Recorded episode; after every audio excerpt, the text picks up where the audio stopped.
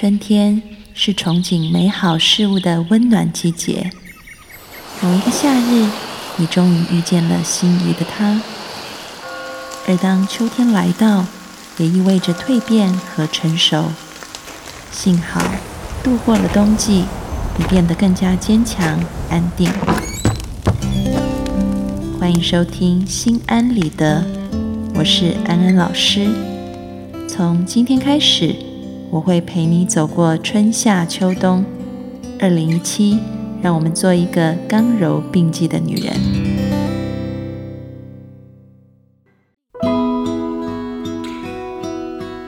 Hello，各位听众朋友，大家好，欢迎收听《心安理得》，我是安安老师。最近呢，安安老师受邀参加一对朋友的珍珠婚派对。大家听过珍珠婚吗？事实上，它就是结婚三十周年的意思啊。他们的孩子都大了，然后呢，他们两个感情还是非常的好。当安老师看到他们在台上切这个嗯庆祝的大蛋糕的时候，我就觉得真是不容易啊。在现代一个离婚率这么高的社会当中，他们两个各自的工作啊，也都是很忙碌的。却可以维系一个这么好的感情，那他们呢，也在台上分享了他们夫妻是怎么样子长保甜蜜的一些秘诀。我就发现，哇，这一对夫妻虽然他们是做这个财务金融工作的，但是没想到他们分享的这个内容呢，跟心理学的内容是息息相关的。虽然他们可能不知道，他们所做的这些事情。在心理学上面已经有很多的这个调查或者是研究佐证是很有效的，嗯，所以呢，安安老师就想今天一定要在节目里面跟各位听众朋友一起来分享如何长保爱情甜蜜的秘诀。可能有一些听众朋友现在还没有进入婚姻，有一些还在谈恋爱，但你会发现，怎么一开始的热恋，慢慢的就变得无感。然后就进入一种柴米油盐酱醋茶，好像少了这一种浪漫的火花。要怎么样常常维系浪漫的火花呢？今天的心安理得，我们就要来告诉大家这一些小秘密，而且都是经由科学认证，是很有效果的哦。欢迎进入今天的讨论。嗯，首先呢，安安老师要告诉大家，我先讲一个实验啊。当我讲完这个实验呢，大家就会比较理解为什么安安老师后面讲的，嗯，有三件小秘诀啊会有效果。大家要知道，我们人管理我们的情感，还有我们情绪的，其实是我们的大脑啊。所以呢，很多事情我们都要回归到脑科学来看。嗯，有一个实验是这样子的。有心理学家呢，他们在很多即将要结婚的这个情侣结婚之前，就说，呃，招募他们来做实验。他们把这个情侣，呃，分开来，然后给予他们看他们另外一半即将要结婚的人的照片。啊，看完以后呢，这一些人，这些受试者就被邀请到一个电脑屏幕前面，电脑屏幕这时候就会打出很多的字。有所谓正面情绪的字，比如说很快乐，啊，很开心，啊，也有负面情绪的字，啊，比如说很恶心，啊，很黑暗，啊，很生气，啊，等等这些字。那么他们就要求这个看完即将你的结婚对象的这个照片的受试者呢，现在看到屏幕上出现什么字，就要立刻的把它念出来，啊，那。当这些受试者做完这一个任务以后，心理学家就把它收集资料，然后做了一个统计的分析。那其实呢，这一个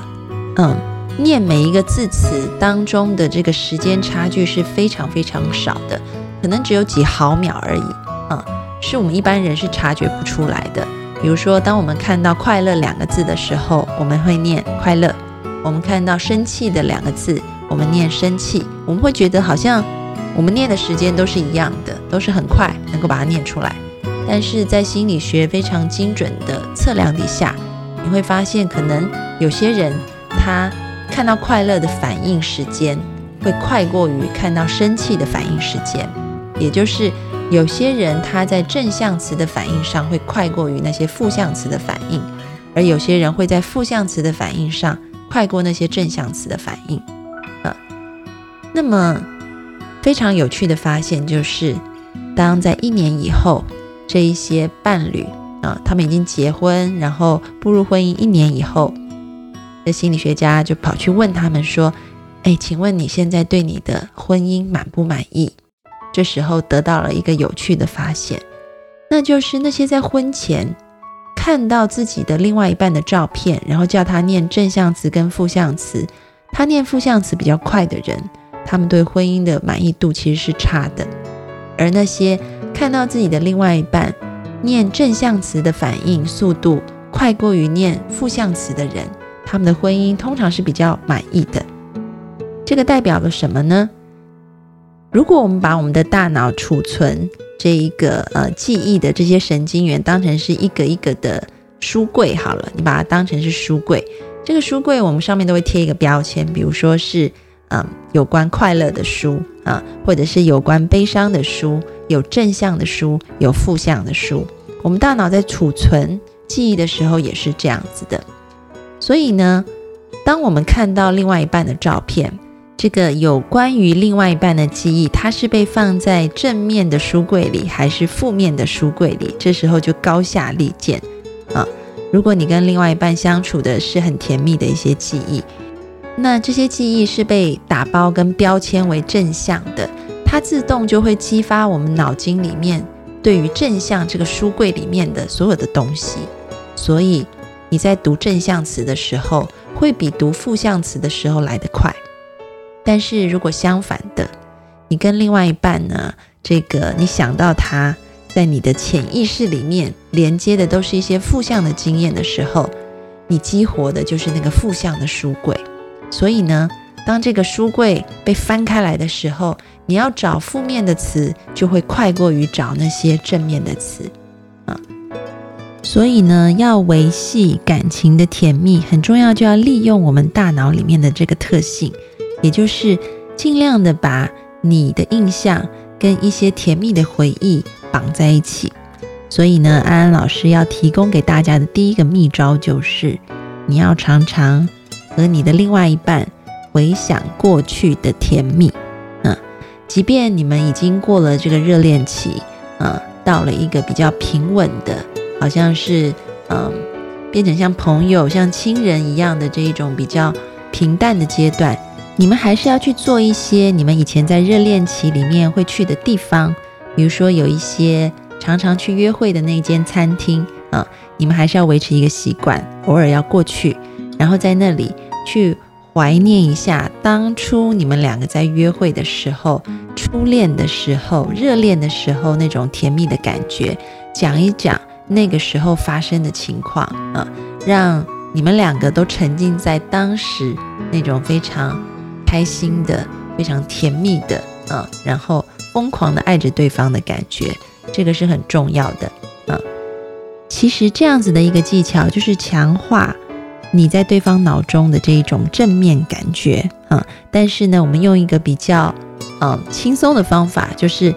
因为以前热恋的时候，刚刚开始恋情的时候，一定是很正面的，啊，所以呢，我们就要多去提取这样子的回忆。然后你就会发现，可能呢，你们在这种平淡的恋情当中会有一些争吵，你的这个照片被他放到了负面词语的书柜当中，但是因为借由这样子去提取过往一个正面的记忆，你的这个照片呢又会被他放到这个正面的书柜里面了啊，所以这是第一点秘诀。第二点呢，其实跟这一个上一节我们讲的东西是有一些关联的。也就是你要好好把握睡前的时间。中国人有一句话，我觉得讲得很好，叫做“夫妻床头吵，床尾和”。虽然呢，大家都以为这个意思就是说吵架了以后有一场很浪漫的性爱，那这个吵架的气就会消了。但是呢，我觉得其实这句话除了在性爱上面适用以外，在心理上面也是适用的。嗯嗯。其实人的记忆要被巩固下来，是要需要靠我们脑筋里面这些神经网络的连接，而神经网络的连接发生的时间通常是在我们入睡以后。所以呢，市面上会有很多的记忆法，都告诉你说要在睡前背单字，这样子呢会记得最深刻。因为在睡眠的时候，你刚刚背进来的单字，它就被这个织在你的大脑里面啊，就神经网络它会连接起来，就固定了，你就会记得比较好。那安安老师要说，如果你已经步入婚姻了，你长大了，你没有这种背单字的需求。请你把睡前拿来巩固你的爱情，嗯嗯，这个不单只是指说你可以跟你的另外一半进行很亲密的行为，而很重要的是，在你睡前的时候呢，可以多跟另外一半去聊一些会带给他正面情绪的事情。然后呢，当他讲了他今天发生的一些快乐的事情，啊。我们通常都是聊一些不开心的事情啦，在睡前，比如说今天老板又怎么样啦，呃，这个同事又怎么样啦，所以导致工作压力很大，或者是孩子今天学习又不好啦，等等，这个很可惜，因为他看着你的脸，然后你一直在提取他的这个负面的感觉的时候，睡觉的时候，你的脸跟负面的记忆就会在他的脑筋里面被织好，织得很稳固啊。这个就是一件不太好的事情，所以呢，如果要抱怨老公，要抱怨老婆，要跟他抒发内心负面的情绪，提早一点，你可以在吃饭的时候讲。但是睡觉的时候，千万记得睡前在床上要熄灯前要讲的是让他开心的事情。你可以问他，诶，今天有没有发生一些比较开心的事情？如果真的讲不出这样子的话题，今天真的很不开心的话，那你也可以问问他，过年的时候我们可以去哪里旅游？老公或老婆，你有没有想特别想去什么地方？那个地方带给你什么样的感觉？就是让他在讲的时候是很愉悦的。然后这时候呢，当他讲完了，你可以给他一些赞美，给他一些鼓励，或者跟他说啊，我也很想去那里啊。然后呢？嗯，最好是让他看着你的脸，然后就跟他道晚安，关灯睡觉。这时候你就会发现，他的脑筋里开始把你的脸、你讲的话，还有他刚刚的那种很愉悦的感觉，就会连接起来，然后在脑筋当中织得牢牢的。所以呢，他对你的感觉，他对你的热情跟甜蜜就会维系下去。这个是第二点，就是要好好把握你的睡前时间。那第三点呢，也是一个非常非常简单的方法，那就是呢，固定和你的另外一半去看爱情电影，嗯，而这个爱情电影呢，不限是浪漫爱情而已，或者是那一种非常纯爱的，不一定是这样，你也可以多去看一些描述夫妻生活的啊，那种很现实夫妻生活的电影，其实对你们会是很有帮助的。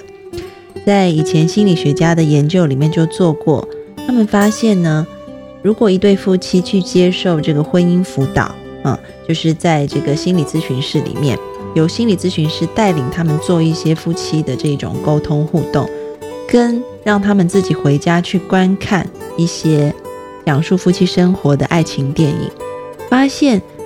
对于促进夫妻两者之间的沟通互动，还有婚姻的满意度。后者不输前者，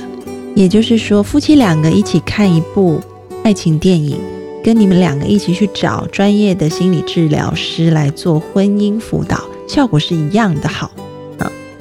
那这当中呢，有一个嗯要提醒大家的，就是不是两个人看完就算了，是看完以后要去讨论，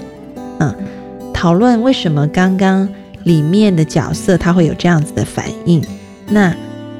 如果换成自己，自己会怎么样？如果换成对方，对方会怎么样？因为其实呢，这个真正的这个起到沟通互动的效果是在后面的讨论当中。因为呢，其实爱情电影它或者是这种描述夫妻生活的一个电影，它提供的是一个全面的视角。我们每个人嗯都会有自己的观点。比如说跟先生吵架的时候，我们会觉得他很过分，我这么辛苦，或者是。先生跟太太吵架的时候，也会觉得你只是在家带孩子，怎么会连孩子都带不好呢？这远远比我在外面上班辛苦赚钱轻松多了吧？啊，大家都从自己的角度出发，但是电影是一个全面的，他可能会看到说，哦，原来戏里面的太太在家里面又要带孩子，又要煮饭，又要洗衣服，哇，这个辛苦的程度绝对不亚于他去上班。你听太太跟你抱怨，跟你看到一个影片里面真的去演出那一个情况，其实是有差异的。透过影片，先生更能够感同身受太太的感觉。同样的，我们转换一个角色，如果今天太太嗯抱怨先生不体贴、不够懂她，然后呢，她看到影片当中的先生原来要夹在自己的妈妈和自己之间啊，有这么大的难处、这么大的压力。他也会开始啊，去反思一下，就是他总觉得先生对他不够好，但是看到了在影片当中，原来作为一个男性面对的压力，他也比较能够去感同身受先生的感觉。也就是说，透过影片，夫妻两个可以更加的去对对方有这种同理心，嗯。那人一旦有了同理心，在沟通的过程里面，我觉得这个是一个非常好的开始。你就开始能够对于对方不再有那么多的期待跟要求，而是真的能够放下期待跟要求，用一种接纳对方的方式来讨论我们怎么做可以让我们两个都过得更好一点。然后另外一方面，透过影片里面的这些人物的一些反应。啊，自己也会觉得，嗯，这个好像就是在讲我啊。当你看到别人在影片里面犯的错的时候，你自己也会反省，诶，我是不是不一定要跟他走上同样的路？我是不是可能有新的出路？而当影片当中的这些人找到一个新的出路的时候，你也许也会去模仿他。所以呢，透过观看，啊，观察别人。是怎么样在这个同样的情境里面去互动跟沟通的？对于你们两个自己本身的沟通和互动是很有帮助的，特别是在后面你跟对方讨论的过程当中。所以呢，这个是第三个秘诀，就是夫妻两个如果碰到了一些问题，如果你发现你们常吵架，感情出现一些危机的话，切记要开始养成一起看电影的习惯，而且看的是爱情电影。啊，有关夫妻相处的电影，然后看完以后好好的讨论，你们的感情生活一定可以越来越好。今天的讨论到这里要告一段落，各位听众朋友，如果你有问题想要问安安老师的，欢迎你到心安理得的播客社区来留言给我，或者是你自己有一些维系感情的好方法，也欢迎你到社区来分享给其他听众朋友。每周二晚上八点半，心安理得也会有直播现场的粉丝问答。下次见，拜拜。